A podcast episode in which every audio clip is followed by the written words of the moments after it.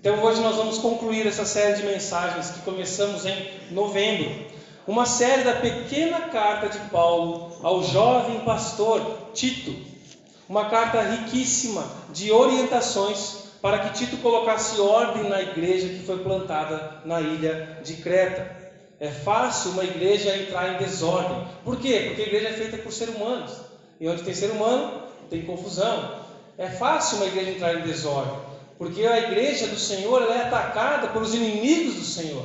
E onde não houverem homens batalhando, humildes, em humildade, para reconhecer suas falhas, homens que perdoam, homens que buscam a Jesus e ser como Jesus, a igreja vai enfraquecer. Então, Paulo, prevendo esses ataques, ele escreve essa carta para Tito, para que ele colocasse ordem ali. E é importante que você, membro dessa igreja, você que está caminhando conosco, ouça todas as mensagens, pois é o que Deus tem entregado para esta comunidade e tem nos direcionado nesse momento de organizar a casa. Então é importante pegar todo o contexto. Se você perdeu alguma mensagem, vá para os nossos canais lá no YouTube, Spotify, que tem as mensagens anteriores. Ouça e entenda o que Deus está, onde Deus está levando esta igreja. E ao longo das três mensagens que já expostas, nós vimos sobre o contexto, as circunstâncias daquela carta, falamos sobre as instruções objetivas e claras de Deus para os líderes. Começamos falando sobre ordem na autoridade, ordem na liderança, como é o líder que Deus quer. Falamos sobre como a igreja deve proceder no lar, marido, mulher, viúvas, uh, jovens, solteiras. E para isso nos foram apresentados os motivos daquelas, desse padrão comportamental. Uma ordem de Deus que vem de dentro para fora. Não é apenas uma ordem de padrão comportamental. É uma ordem de como deve refletir o comportamento de alguém que teve transformação interior. É algo que vem de dentro para fora. Na sua vida, na sua casa, na sua igreja. E nesse último capítulo, Paulo estende para além do lar, além da igreja, para a sociedade. Na cidade de Creta, um povo promíscuo, um povo, egoísta, fanfarrão, preguiçoso, tinha gente aproveitadora, trabalhador para si mesmo, consumidor, acumulador, materialista. Esse tipo de característica que nem parece ser só de Creta, mas de quase todas centros urbanos, rurais e até mesmo isolados por aí que eu já alguns que eu conheci. Características que não são ligadas a local ou geografia, mas ao ser humano. E essas eram algumas particularidades de Creta também. Mas o poder do Evangelho opera de dentro para fora, coloca ordem na sociedade através de mim.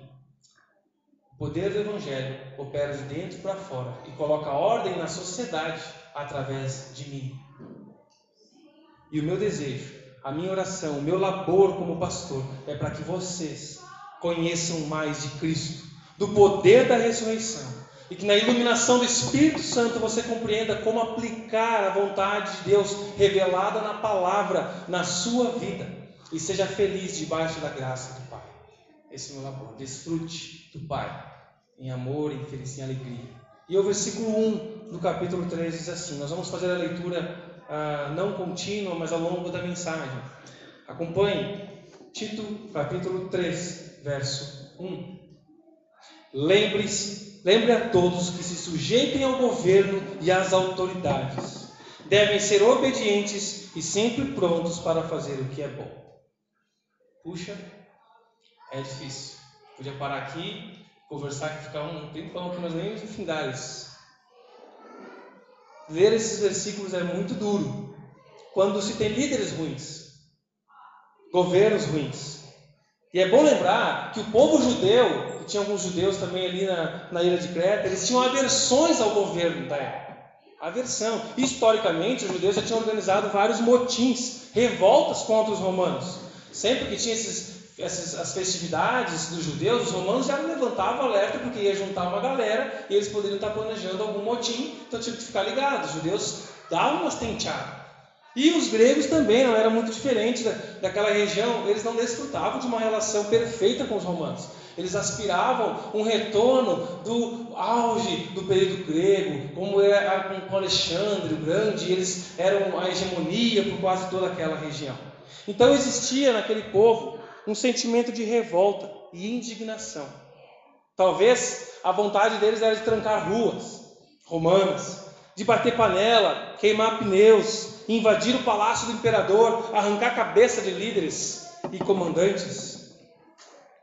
Mas diante de um cenário assim, o que nos motiva? Qual a nossa motivação para obedecer a um governo que exerce poder de maneira injusta?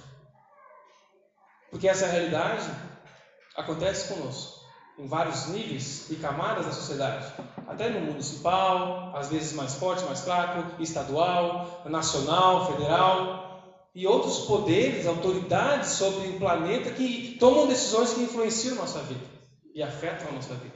Como obedecer e se submeter? Que motivação eu tenho para dar a César o que é de César? Para pagar direitinho os meus impostos, dar para a Receita Federal o que é da Receita Federal? Se eu sei que vão roubar, se ladrões, corruptos, desviam o recurso que eu entreguei, por que, que eu devo alimentar esse sistema? A revolta e indignação têm justificativa. Mas qual a motivação para não agirmos como rebeldes, do mesmo modo que um mundo normal? Porque é assim que o mundo age. Não fez do jeito que eu gosto, eu vou lá, faço uma postagem, reclamo, hoje em dia é mais assim, né? Mas também, se tiver um tumulto para bater panela, se tiver que trancar, se tiver que ah, fazer barraco, tem muita gente bem disposta a isso. Mas por que, que nós não devemos? Porque a palavra de Deus nos orienta assim. Paulo nos orienta que essa não é a nossa luta, não por esse caminho. Não é mudar a sociedade, o nosso meio, através da mudança do comandante, governante ímpio que nós tivermos. Hum, podemos ter alguns governos piores, outros melhores, outros menos piores, mas não é colocando um crente lá que a coisa vai mudar. Então é esse o caminho que ele está falando. E ele vai mudar a direção para olharmos para a nossa vida, para o nosso interior. Todos nós estamos sujeitos a algum tipo de autoridade. Ele não vai explorar muito esse texto e eu não vou entrar tanto nos detalhes. Mas nós devemos obedecer às nossas autoridades. Seu patrão é uma autoridade. Seu pai, sua mãe é uma autoridade. Seu líder de setor é uma autoridade. O prefeito é uma autoridade. O seu síndico é uma autoridade. O governador, o policial, toda autoridade só é autoridade porque Deus permitiu. Nós vemos isso em Romanos explicando. Toda autoridade é constituída por Deus. E muitas vezes as nações, os povos, têm líderes ruins, porque Deus permite para disciplinar o seu povo. Para fazer a gente abrir os olhos, sair da zona de conforto e olhar o que é eterno. Porque quando a gente entra no conforto, está tudo bom, a gente começa a se apegar nessa terra. E aí a gente precisa às vezes de um chacoalhão mesmo para entender que não é aqui o nosso lar. Que o que importa vai além das contas do final do mês. Claro que é importante, mas vai muito além disso vai muito além de maneiras que estamos fazendo as coisas, a gente se preocupa com várias delas. Deus usa as autoridades, até as ruins, as más, para trabalhar no coração do seu povo. Quantas igrejas não se uniram? Irmãos de denominações diferentes que não se juntam para louvar e adorar, mas se juntam na frente de um quartel. Poxa, precisou isso acontecer para Deus unir cristãos de diferentes denominações em prol do motivo? Muitas vezes. Deus quer unir o seu povo. E muitas vezes Ele quer fazer te abrir os olhos para a realidade espiritual. Está te apegando nessa terra. Está te apegando aquilo que vai virar pó, que não vai passar pelo fogo. Não se esqueça disso. Como nós devemos agir? Com obediência e fazendo o que é bom. Isso é testemunho. O que é bom aqui, está precisando um pouco hoje, bastante no caso. Não devem caluniar ninguém, versículo 2, mas evitar brigas, que sejam amáveis e mostrem a todos verdadeira humildade. Por isso, cuidado com os excessos, irmãos. Não quer dizer que você não pode criticar o governo. Não quer dizer que a gente tem que fingir que está tudo bem e viver no mundo da lua. Não quer dizer que a gente não possa compartilhar informações, às vezes até para ajudar a abrir os olhos de outras pessoas que estão sendo enganadas, lesadas por alguma coisa importante que vai acontecer e tem pessoas sendo enganadas. Mas muitas vezes essa vira a luta do cristão. E ele não tem o mesmo ímpeto, a mesma vontade de proclamar as boas novas de salvação, de proclamar o Deus, o Rei, o Redentor que vive e governa sobre esse mundo. E a verdadeira e única esperança de salvação e bem-estar e paz. A gente quer que as pessoas tenham paz terrena, apenas ou espiritual? Pessoas muitas vezes ficam obstinadas, começam a dar mau testemunho, se envolvem em discussões, repassam informações muitas vezes caluniosas, sem perceber que são exageradas, que estão humilhando a pessoa, o ser criado por Deus, e não apenas o ofício daquele governante. Exageradas. Esquece do principal, fazer o que é bom. Porque isso afeta o teu comportamento, afeta o meu. Quando eu começo a me envolver com essas questões políticas e começo a ver tanta coisa ruim, tanta coisa de ser egoísta, tanta coisa na, na cara, assim, que parece que não pode ser verdade. Isso é um filme, algumas coisas. Não pode ser que isso está acontecendo. Eu começo a ficar indignado, muda meu humor, muda minha disposição, muda a maneira como. Eu, sei, eu fico mais irritado com isso. Eu falei, eu preciso frear, isso não pode me afetar tanto assim. Eu não consigo mudar aquela realidade. Isso tem que me levar de joelhos para o chão, para o meu quarto, para orar pelos meus filhos, pela nossa igreja, por, por cada um de nós, pelas escolas dos nossos filhos. E estar atento ao que está acontecendo aqui ao redor de mim. Mas cuidado com os limites. Não calunie, evite brigas. Sejam amáveis e mostrem a verdadeira humildade. Haja com mansidão, com cortesia, com moderação suas palavras, sem barraco. Jesus não fazia barraco. O único barraco que Jesus fez foi contra os crentes na igreja. Porque eles estavam fazendo errado no caso de Deus. Aí sim. Ah, esse pastor é muito barraqueiro. Aonde? Na rua ou na igreja? O único barraco que Jesus fez foi na igreja, por estarem fazendo coisas indevidas em nome do Senhor.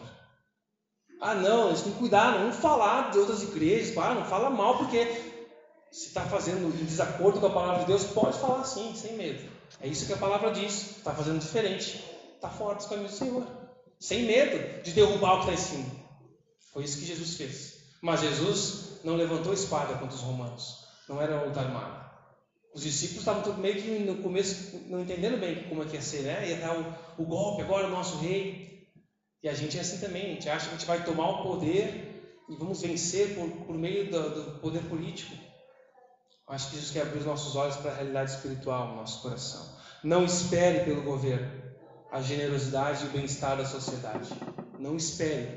Faça você mesmo. A exemplo da comunidade né, de Nova Roma e Farroupilha ali, esperando pelo governo, vamos fazer uma mobilização, vamos resolver esse problema que é nosso. Vamos fazer o que é bom. É bom para a sociedade, é bom para o vizinho. Não interessa se é católico, evangélico, um bandista, espírita. É para cuidar do ser humano. Ele precisa desfrutar do bem-estar, precisa de uma ponte aqui. Logo, vamos mobilizar e juntar se envolva. Não gaste energia contra o governo em palavras apenas, ficando irritado e fazendo tudo contra o governo, mas gaste energia em favor da sociedade. Não quer fazer? Então, o problema é teu, nós vamos dar um jeito de fazer. Se envolva, meu irmão, gaste energia nas demandas do seu bairro. Você sabe quais são as demandas do seu bairro? Da sua cidade? Não como um ativista fiasquento, mas como alguém que faz, que mobiliza, que se preocupa com o bem-estar da sua vizinhança, com a harmonia do bairro. Hoje eu fui servido num almoço, associação, na comunidade, dos, Associação dos Moradores do bairro de Lázaro, em Caxias do Sul. Uma, um, um pavilhão, um salão um pouquinho menor que esse, as mesas. E o presidente da associação do bairro, é o bairro grande de Caxias, é crente, membro da igreja de Caxias. Ele abençoou a igreja com esse espaço, e a igreja abençoou, nós oramos por umas causas ali que eles estão passando, trabalhistas, de algumas ações ali, mas a questão é, é um irmão que se envolve nas suas demandas, se preocupa com o bem-estar da sua sociedade. Não é aquele crente alheio, viajão, ah, esse cara parece que vive em outro planeta. Não, ele se preocupa com o que é real. Qual é o teu desempenho? Faça, sirva a comunidade de todas as maneiras construtivas que puder vai ter mutirão no meu bairro, na escolinha do meu filho. Se envolva, participe, relacione-se com outras pessoas. Mostre que você está aqui para servir. Sirva. Qual é o teu desempenho quanto às tuas responsabilidades cívicas? Será que eu estou pagando meu imposto e é isso que importa? Será que você pode se envolver em algo mais? Esse será um desafio para nós como igreja no nosso novo espaço. Nós não chegamos aqui e, estamos crescendo para a glória de Deus e nós não queremos também abraçar e nós estamos entendendo, fazendo uma leitura de algumas questões da cidade, de como agir, mas nós precisamos sair das quatro paredes, precisamos ser relevantes para a nossa cidade. Senão vai ser uma igreja, um povo que se reúne domingo, faz um barulho lá, mas não faz diferença nenhuma na cidade. Se fechar aqui amanhã, se nunca mais tiver aquilo ali, Carlos Barbosa não vai sentir falta nenhuma. E aí? Que diferença gente vai fazer? Temos que ser relevantes para a nossa comunidade. Esse será um desafio para nós. Mas nunca faça nada sozinho. Antes de tudo, recorra ao Senhor. É o Senhor que pode mudar. Não desista facilmente de mudanças governamentais, mas recorra ao Senhor. Provérbios capítulo 21, versículo 1 diz: O coração do rei é como os canais de águas controladas pelo Senhor. Ele conduz para onde ele quer. Então, povo de Deus, clame pela mudança do curso dos nossos governantes em favor da comunidade, não em favor dos crentes apenas, mas em favor do povo. Não em favor do bolso deles, mas em favor do povo, para que o povo desfrute de um bom governo. E claro, nós também nós sejamos atacados dentro daquilo que nos apraz. Mas muitas vezes tem muito crente que quer eleger a bancada evangélica para tirar favores para si. E não é esse o meio. Nós temos que ter bons governantes. A fé deles tem que ser refletida nas suas ações. O Senhor pode fazer. A gente não canta isso naquela música? O Senhor pode fazer, só o Senhor pode fazer, só o Senhor pode fazer. Clame aquele que pode mudar o coração dos governantes, o curso dos rios. Clame. Tem que vir de dentro para fora a mudança. Afinal, como diz o versículo 3, em outros tempos nós também éramos insensatos, desobedientes, vivíamos no engano e nos tornamos escravos de muitas paixões e prazeres. Éramos cheios de maldade e inveja e odiávamos uns aos outros. Você faz críticas pesadas a todos, mas Deus está falando, lembre-se de quem você era. Lembre-se de onde eu te tirei. E mesmo que você não tenha sido tão ruim quanto poderia ser, lembre-se da sua antiga natureza. Insensato, desobediente, errante, tomando decisões por conta própria, se quebrando, machucando a si, machucando as outros, porque você quer fazer as coisas do seu jeito. Escravos de muitas paixões e prazeres, isso se refere a impulsos desordenados. Impulsos legítimos por coisas desordenadas, por coisas da maneira legítima. Coisas que em si mesmas não são erradas, mas o modo, a maneira como você faz, desorientada pelo pecado, é danosa, dolosa, pecaminosa. Como um jogo. Jogar não é pecado. Uma época, vivia em épocas que era proibido jogar sinuca, né? quem jogava sinuca. Era pecado jogar sinuca, mas é porque só tinha sinuca né, nos bares, nos botecos, então tem toda uma ligação do ambiente. Então a mãe que vai querer ver seu filho né, de 12 anos num boteco jogando sinuca. Não é pecado jogar sinuca. Jogar videogame, jogo que mata. Ah, será que é pecado? Ixi. Jogar não é pecado, mas é terrível ser dependente de jogo para desfrutar de paz e bem-estar. Que coisa triste, alguém que não consegue ficar sem jogar. Não, tem que jogar, fica irritado, briga. Se um dia o pai dizer, hoje não tem, aí a casa cai. Se acaba a luz, amaldiçoa até o fundador da RGE. Dependência das coisas. É bom tomar um vinho, mas é terrível que alguém não consiga desfrutar de bons momentos sem álcool. Por que, que a gente não pode fazer um churrascão aqui e não ter álcool hoje? Por quê? Ah, eu não consigo, tem que ter. Se não tiver cervejinha, não foi legal. Que pena você é tão dependente disso para desfrutar de momentos bons. Sexo é bom, mas é terrível quando você se torna um pornógrafo. É terrível quando alguém depende de prazer sexual, de promiscuidade, para tentar ser feliz. Impulsos, paixões e prazeres que te tornam escravos. Eu não, é aquele cara que diz: eu não, eu não, eu paro a hora de, que, de fumar a hora que eu quiser. Eu não sou dependente. Eu fumo há 45 anos, mas eu paro a hora que eu quiser. Faz 45 anos que eu posso parar a hora que eu quiser. Né? Você tem sede, o ser humano tem sede, procura saciar em algo, mas de maneira que entorpece. Dinheiro, poderes, trabalho, comida, prazeres desenfreados. Talvez aqueles que são criados na igreja não tenham tantos problemas com álcool, com a, uma vida na noite, mas com a moralidade, né, com outras questões, até mesmo trabalho, né, nossa região que gosta de trabalhar, povo trabalhador, e o trabalho está acima de qualquer coisa. Não, não posso ficar sem trabalhar. Coloca sua integridade física em risco, sua saúde em risco. Não cuide do templo do Espírito Santo porque quer ganhar uns pila a mais. Descansa, para. Deus descansou para que você e você não precisa descansar. Para que Deus não precisava descansar, Ele está ensinando. Vocês são limitadinhos. Descansa. Não, eu, eu, eu foi feito para parar. Vai parar na hora que não era para parar, então. Irmãos, nós éramos assim ou somos assim? Sabemos que não devemos ser assim e temos essa tendência a ir por esses caminhos. Nossa natureza, irmãos, sem a ação de Deus, é cheia de maldade, inveja e ódio.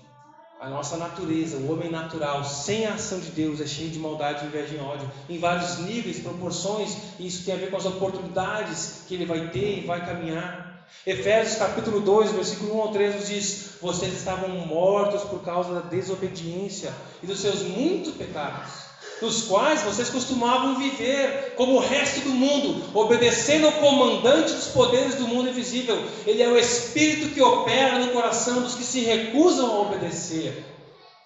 Todos nós vivíamos desse modo, seguindo os desejos ardentes das inclinações da nossa natureza humana éramos por natureza merecedores da ira de Deus, como os demais. Então, se um dia você chegar de Deus, diante de Deus e falar: Deus, me dá o que eu mereço, é isso que você merece, biblicamente a ira de Deus. Mas Deus, tudo que eu fiz, olha o quanto eu mereço. Você acha que merece o quê? Você tem essa natureza humana. Sem a graça de Deus sobre sua vida, é isso que você merece. É isso que eu mereço. Porque é isso que nós somos. O texto é pesado, é forte, mas é a verdade que todos nós precisamos ouvir. Somos pecadores, alienados de Deus, mortos, sem poder em nós de ter vida, né? A característica de um morto é incomunicabilidade com a vida. Paulo então vai falar o que, que aconteceu para que nós mudássemos. O que, que aconteceu? O que, que acontece para que nós deixamos essa vida fútil, descontrolada em diversas áreas e níveis, sem controle de emoções, sem controle de sentimentos, para que então possamos viver o novo? O que, que acontece? Paulo vai dizer: você não muda o estágio da sua vida.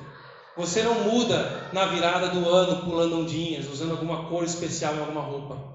Você não muda uh, tentando realinhar os planetas. Você não sai daqui para lá, da morte para a vida, por vontade humana. Você não muda por levantar a mão ou por chorar em algum momento emocionante do culto. Você não muda por pensamento positivo ou por sacrifícios religiosos.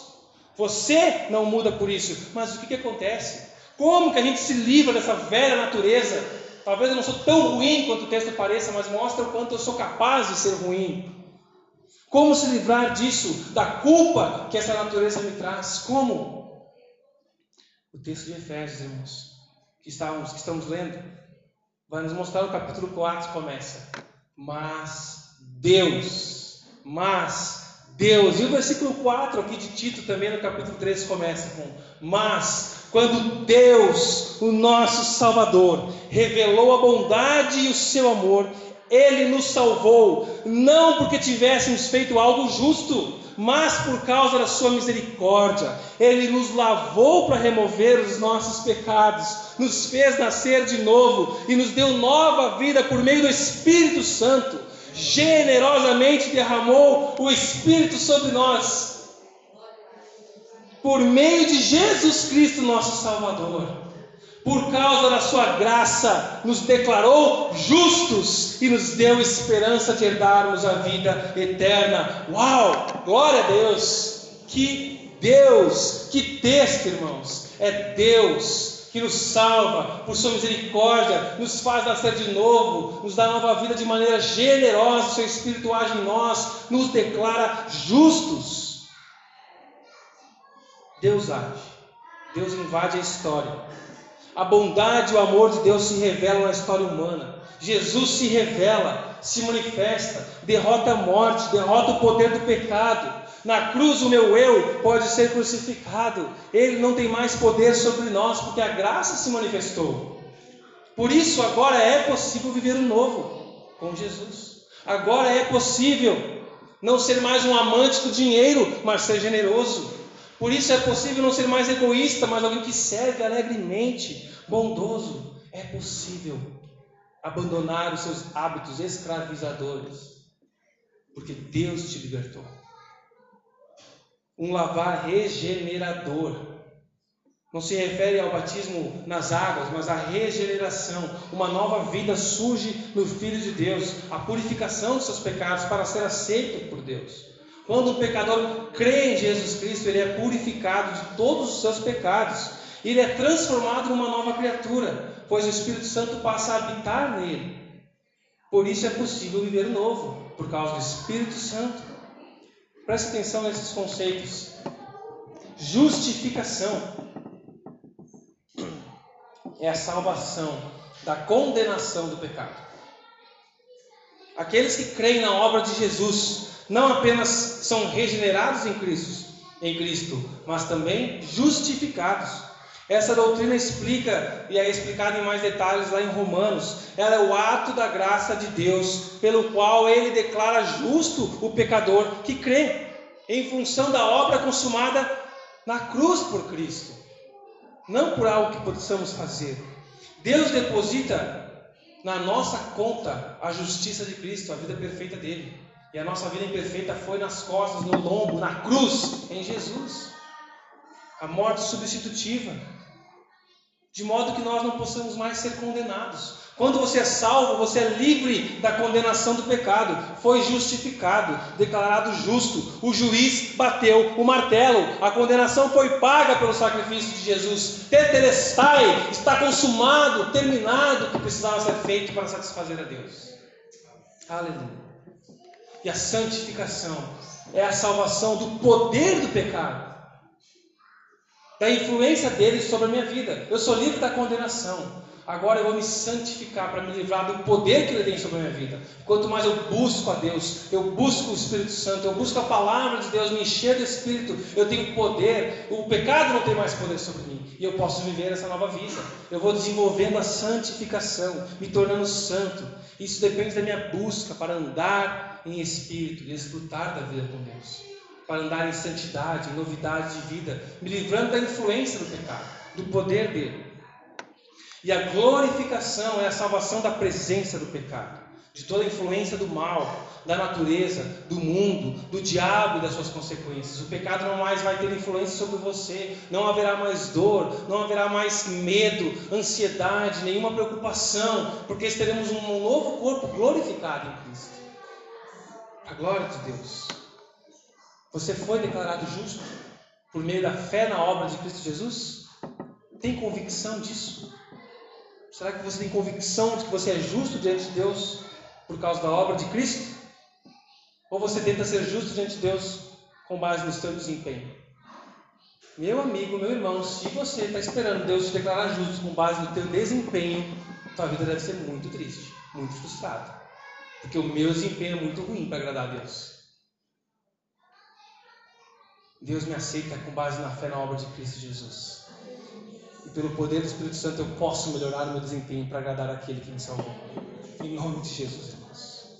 Você foi justificado, declarado justo por causa de Cristo, por meio da fé. Você tem poder para vencer o pecado. Nós pecamos muitas vezes o tempo todo, porque deixamos de olhar para Deus e levantamos altares em nosso coração.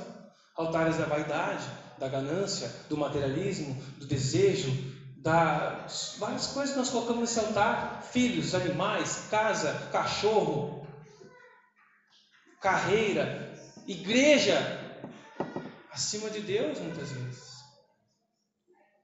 Mas eu não consigo, pastor, eu tento, me livrar do pecado, mas eu não consigo. Volte para a cruz. Volta teus olhos para a cruz. Busque o poder de Cristo revelado na cruz. Mas eu fiz tudo certo. Eu não venço o pecado. Eu não melhoro a minha alegria, o meu contentamento. Eu não consigo viver o novo.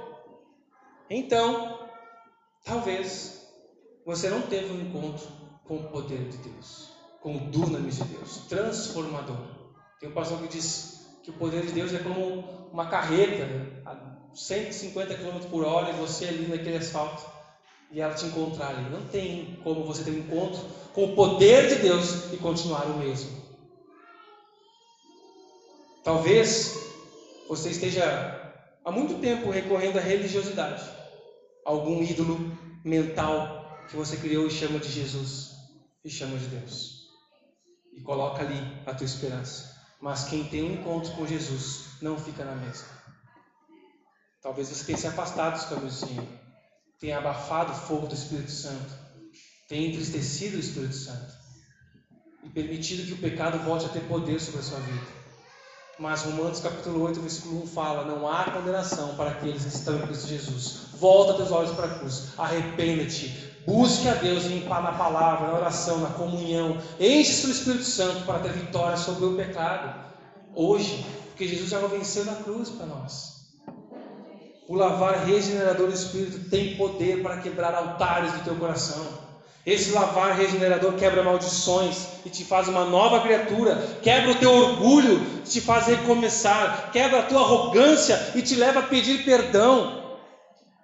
Se você se arrepende dos seus pecados, se você crê em Jesus, você tem o poder do Espírito Santo. Busque. Vai. Volta para casa hoje. Volta para o teu trabalho amanhã. E entra no poder do Espírito Santo onde Deus te colocou, meu irmão. Faça a diferença onde Ele te colocou. Tem uma canção que nós cantamos. E eu não quero criticar a pessoa do louvor. Deixa eu ficar todos os dias da minha vida nesse lugar. Deixa eu ficar. É aqui que eu me sinto muito bem. E eu gosto mesmo, me sinto bem. Dá vontade de ficar aqui, mas Deus não nos salvou para ficarmos aqui todos os dias da nossa vida, cantando e se sentindo muito bem. Deus te salvou para você ser um ministro dele nesse mundo escuro e perdido. Para você ir lá resgatar filhos de Deus, ser um mensageiro do Senhor, para que eles venham aqui também e possam ser cheios do Espírito Santo aqui, crescer na comunhão, na palavra e voltarem para ser luz, sal e luz dessa terra. O que adianta o sal ficar dentro do saleiro? É claro que a canção também se refere à presença de Deus. Eu não quero sair da presença do Senhor, desse momento de intimidade que eu sou constrangido diante do Senhor. Por isso é que o culto não acaba quando a canção termina. O culto não acaba quando a gente sai daqui. O culto continua e você deve continuar na presença do Senhor. Não deixe eu sair da tua presença. Eu me sinto muito bem aqui. Eu quero me sentir muito bem trabalhando na frente dessa máquina, conversando com meu patrão. Eu quero me sentir bem pela presença do Espírito Santo, não pela circunstância. Porque agora não vem o pagamento que eu queria não veio a promoção que queria, não veio o resultado do exame que eu esperava. E aí, eu não me sinto muito bem mais? Acabou? Eu quero me sentir bem diante de qualquer situação por causa do poder do Espírito Santo que habita em mim. Esse é o poder de Deus. É aqui que eu não quero sair, Senhor, da tua presença, seja nesse prédio, seja no prédio novo, seja na rua, seja no seu trabalho, na sua casa, no seu, em qualquer lugar, Senhor. Eu quero estar na tua presença, cheio do teu Espírito quero me sentir muito bem. Eu quero ser usado pelo teu Espírito para resolver esse conflito no meu casamento, no meu lar. Usa, meu Pai. Olha isso. Usa o teu povo. Volta para casa, vai para o trabalho, vai para o teu prédio, vai para a tua vizinhança, para a tua comunidade. Seja um ministro do Senhor, revestido do poder do Espírito Santo. Mensageiro de esperança.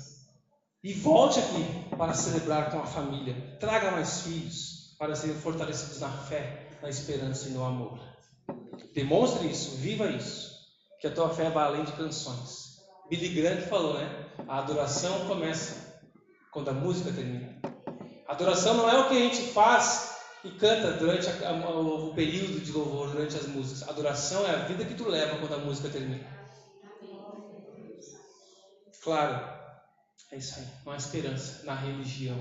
Não há esperança na experiência sobrenatural. Não há esperança na experiência sobrenatural. Não há esperança na religiosidade. Não há esperança no tradicionalismo. Não há esperança no pentecostalismo. Não há esperança na denominação. Não há esperança em qualquer manifestação. A esperança está somente em Cristo Jesus. É tudo sobre Jesus. Ele é o nosso bom pastor. Não deve haver espaço para viver nessa igreja sem desejar relacionamento com Jesus, acima de qualquer coisa. Se você se sente incomodado em não viver como Cristo viveu, isso é um bom sinal. Isso aponta que você está buscando a santificação.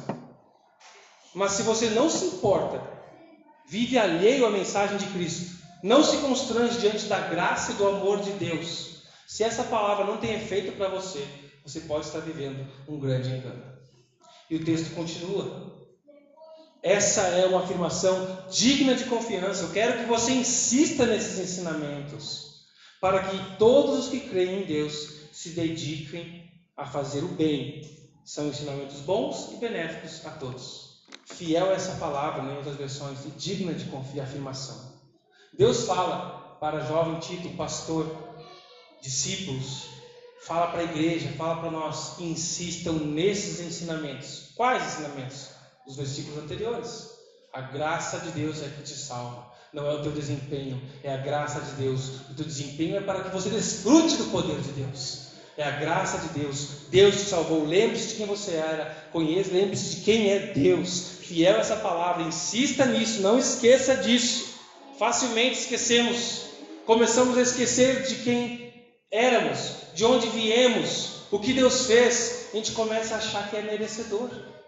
A gente começa a achar, pô, mas olha tudo que eu estou fazendo. A gente começa a achar que é melhor um que o outro. E é por isso que ele declara isso. Insista. Alguém já uma vez comentou comigo, num particular: Ah, tu sempre vai falar de Jesus, de graça, salvação.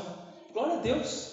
Porque é isso. Insista nisso. Isso é o mais importante para você entender. Acima de qualquer doutrina, acima de qualquer prática de vida, é a graça de Deus sobre a sua vida. Você não é merecedor, o que você merece é a ira, mas Deus te salva. Então creia nisso. Creia nisso e desfrute do poder do Espírito Santo para uma nova vida. O versículo 9 vai dizer: gente, não se envolva em discussões tolas sobre genealogias intermináveis, nem em disputas e brigas sobre obediência à lei judaica. Essas coisas são inúteis e perda de tempo. Se alguém tem causado divisão entre vocês, advirta uma primeira vez e uma segunda. Depois disso, não se relacione mais com ele. Tais indivíduos desviaram-se da verdade e condenaram a si mesmos. Paulo está proibindo todo tipo de discussão? Não. Quais discussões nós somos orientados a não se envolver? As tolas. Discussões tolas. Existem discussões boas, importantes, que nos levam a amadurecer, mas há discussões tolas. Uma discussão tola é a que te tira da realidade, que te leva somente para o imaginário, para as hipóteses, para a fantasia, para o mundo de Bob, né, dos antigos aí, que não tem relevância prática na tua vida. Ah, que legal isso, mas o que eu faço com isso aí amanhã? Quando eu sou convertido pelo Espírito Santo, a conversão me conecta com o mundo real. Não me deixa alheio a ele. A intimidade com o Espírito Santo me leva a não perder tempo com frivolidades e conversas inúteis. Eu tenho coisa mais importante para fazer. Eu tenho uma missão a cumprir. Não vou gastar tempo com isso. Nessa época aqui, ali naquela região, alguns líderes ficavam imaginando a genealogia das pessoas, dos líderes, para tentar fazer as hipóteses da linhagem de Davi, criando conjunturas ali, conjecturas de como poderia ser e como iria acontecer, e ficavam viajando em coisas do fim dos tempos, imaginando ali as coisas, faziam montagens e viajando nisso. Tem um pastor que disse: a teologia pode se tornar uma maconha na tua vida. A teologia pode se tornar um narcótico na tua cabeça. A teologia boa é quando está focada em Deus e essa revelação traz algo prático para a tua vida. Não é só bonito, não é só algo que faz sentido, porque a gente ouve muita coisa que faz sentido, mas não só faz sentido, não somente é impressionante, mas é transformador e prático. Tem gente que quer discutir sobre tudo. E nem estou falando das viagens do mundo, estou falando de teologia. Escatologia, né? O Jean citou algumas correntes teológicas domingo passado. O estudo da doutrina dos fins do tempo. E aí, mas nós vamos ficar só discutindo sobre escatologia, de como vai vir, se vai vir primeiro Jesus, se a gente sobe primeiro, sobe até metade, começa aqui, depois vem a grande tribulação. Tá, e aí, que, que diferença você vai fazer amanhã no meu trabalho? Na prática, onde vai ficar aqui discutindo, discutindo. Cara, Jesus está voltando. Ele vai fulminar essa terra aqui. Eu tenho colegas que eu amo, que eu quero conhecer Jesus. Eu vou falar para eles, eu não vou perder tempo. É prática a tua escatologia? Soteriologia. Discussões intermináveis sobre a ordem da salvação. Arminianos e calvinistas acreditam de forma diferente. O nosso distintivo não é de Calvino ou de Armínio, nem de Pelágio, nem de Deus dos livros, nem de Molina, Pois é, tem gente que nem sabe que tem outras perspectivas de soteriológicas. Acha que é só calvinista e arminianista, Calvino e Armínio. Provavelmente alguns aqui nem sabem do que eu estou falando. Enfim, pessoas discutindo, brigando, trocando de igreja por discussões sobre ceia, sobre batismo, como se isso fosse o mais importante. Mas ele não é só porque ele não concordou aqui, ele vai em todo lugar querendo mudar porque ele quer do jeito que ele pensa. Essas coisas são importantes. A ceia é importante, é algo sério. O batismo é importante, é sério. Mas a forma que tu vai fazer é o mais importante sobre isso, vai discutir sobre isso interminavelmente. O comentarista Wisby, ele diz o seguinte: aprendi que cristãos que gostam de ficar discutindo sobre a Bíblia normalmente estão encobrindo algum pecado em sua vida. São extremamente inseguros e muitas vezes infelizes no trabalho ou em casa. Será que a nossa mente está ficando tão cauterizada pelo conhecimento ou pela tolice em conversas inúteis que a gente perde noção da realidade do mundo espiritual, das demandas que temos na nossa vida, em nosso lar, em nossa sociedade? Que diferença para melhor a tua teologia faz na tua vida? Que diferença faz na tua casa, no teu trabalho, como você lida com o dinheiro, como você lida com seus bens, como você lida com seus filhos, como você lida com seus pais, como você lida com os teus sonhos. Existem discussões intermináveis que não vale a pena gastar tempo. Precisamos ser teólogos bíblicos, relevantes e práticos. Tua teologia tem impacto na sociedade? Te leva a se entregar mais? Te leva a se doar mais? A contribuir mais para a obra do Senhor, a perdoar, a fazer diferença? Não gaste tempo com quem quer discussões, diz o versículo 10. Pessoas obstinadas com, as suas, com alguns assuntos, pessoas que travam, empacam a vida da igreja, corrói ela por dentro. Tem gente que sai de culto impressionado, mas nunca transformado. Tem gente que sai dos cultos por aí impressionados, mas nunca transformados. Eu recebi esses dias um vídeo de, de, um, de um amigo, de um pastor, missionário, palestrante, não sei quem era aquele cara, e ele estava falando sobre um assunto, um determinado assunto que eu não vou falar, e eu gastei tempo e assisti aquele vídeo, em respeito à pessoa que me mandou. Eu vou ver todo esse vídeo. E era muito interessante o que ele falou. Eu fiquei impressionado. Fez sentido. E ele misturava esse assunto com Bíblia, pegava a Bíblia, falava umas coisas da Bíblia, e, e ele, os seus argumentos e a oratória dele, eu achei impressionante mesmo. Fez sentido aquilo. Apesar de eu não concordar, ele quase me convenceu. Mas eu fiquei assistindo até o final. Teve um argumento só dele que eu não concordei, o resto todos eram muito bons. E eu assisti até o final para ver como ele ia aplicar aquilo. Já que ele estava usando a Bíblia, tinha um auditório, tá, como você vai aplicar isso na vida das pessoas? Eu assisti até o final e não teve aplicação. Era impressionante, mas irrelevante. Era impressionante, mas de zero relevância para os meus relacionamentos, para o meu casamento, para a minha vida.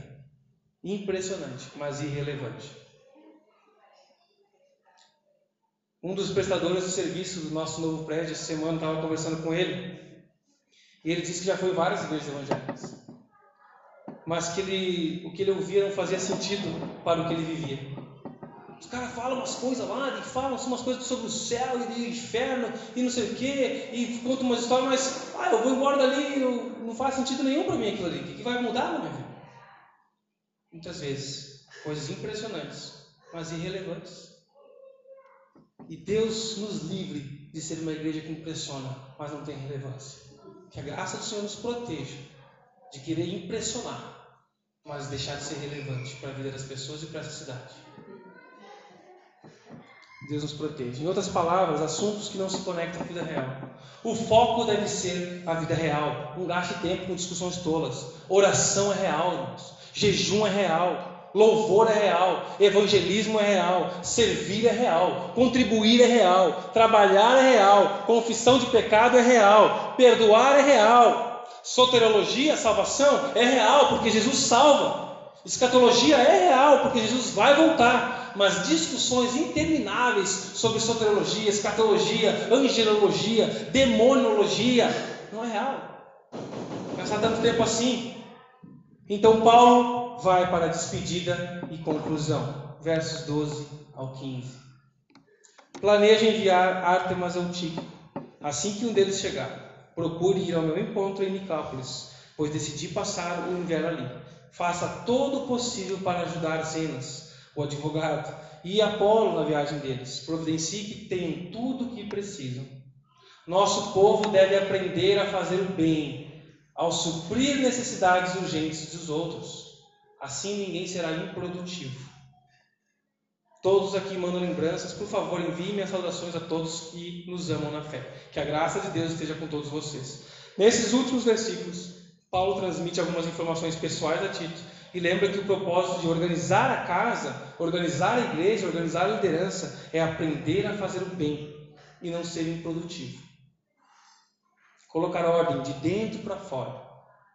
Paulo falou sobre salvação, falou sobre a obra do Espírito Santo, falou sobre o que Jesus fez. Mas se isso ficar somente nisso, as pessoas no mundo não vão ver nada. Por isso que ele conecta o fundamento teórico à prática de boas obras ajudar, investir na missão, suprir um ao outro. Lembra de Tiago, carta de Tiago, capítulo 2, versículo 17, vai dizer que a fé por si mesma, a menos que produza boas obras, é morta. Obras não produz fé, mas a fé produz obras. Por isso, ele se despede lembrando disso. Se envolva, ajude, sirva uns aos outros. Não adianta você passar por uma experiência sobrenatural com Jesus se isso não mudar em nada na tua vida. E é tão triste ver pessoas com tempo de igreja, mas que vivem como se fossem bebês na fé. Sabem até sobre Bíblia, mas na prática, a vida deles é uma tristeza, é um sofrimento. E não tem relevância nenhuma aquilo que ele ouve. Pessoas que são consumidoras de igreja, não são doadores de si, mas consumidores são os que mais desgastam pastores e líderes. Crente que fica reclamando, apontando defeitos sempre, pode observar, é os que menos trabalham. Quem trabalha não tem tempo para reclamar. Ah, tá, deixa assim, vamos, tem mais coisas importantes para fazer. Para de se apegar, reclamar e mimimi. Aí, gente, então, às vezes dá vontade de ser um pouco, tem que me cuidar para não ser grosso, tudo assim, mas quanto mimimi, gente, vamos, deixa, vamos, vamos lá, tem mais coisa para fazer, tem coisa para fazer acontecer. Vamos trabalhar para Jesus. Se você não trabalha, tu dá trabalho. Me ajude a ser inútil. Essa campanha, lembra que o Jean lançou semana passada. Se tu não trabalha, tu dá trabalho. Meus irmãos, o que, que Deus está te dizendo hoje? O que Deus está te dizendo hoje? E o mais importante, o que você vai fazer a respeito disso? O que Deus está te dizendo hoje? Isso é importante ouvir a voz de Deus. Mas importante do que ouvir é obedecer. O que você vai fazer a respeito disso? Saia daqui fortalecido no Espírito Santo. O Espírito de Deus está em você. Deixe ele agir, aquele que crê. Deixe ele agir por meio de você e transformar seu lar, seus relacionamentos, seu trabalho. Confie na palavra de Deus. Ouça e obedeça. Confie. Obedeça e tu verás o cuidado do Senhor, os milagres do Senhor. Obedeça por fé e Ele vai fazer. Creia. Que nós saímos daqui essa noite como um exército convocado pelo rei a invadir essa cidade, essa região, a celebrar a vitória, compartilhar a vitória, firmes nas batalhas, recrutando novos soldados, cuidando e enfaixando os feridos. Por onde vocês passarem, por onde vocês andarem essa semana, vai ter alguém precisando do abraço de Jesus, da solidariedade de Jesus do amor de Cristo. Seja as mãos, os braços de Cristo aonde você passar.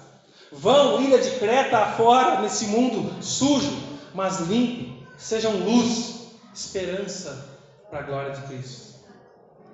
Se você tem vivido uma vida frívola, não engaja, não trabalha, confesse seu pecado. Se arrependa diante do Senhor. Há perdão para você. Há esperança. Há desfrute da vida e da obra do Senhor aqui. Se você tem gastado tempo com discussões inúteis, é hora de parar. Não seja um espectador, um consumidor, murmurador, mas seja um colaborador, um coparticipante da obra de Deus, como Paulo escreve à igreja em Corinto. Nós queremos avançar como igreja, com o Evangelho, e precisamos de cristãos, de discípulos comprometidos, que aprendam a fazer o bem e não sejam improdutivos. Por isso, organizem a casa. Deixe Jesus organizar a sua casinha. Deixe Jesus organizar o seu interior, te restaurar de dentro para fora. Que isso impacte a tua casa, faça diferente na tua igreja e na tua sociedade. Em nome de Jesus.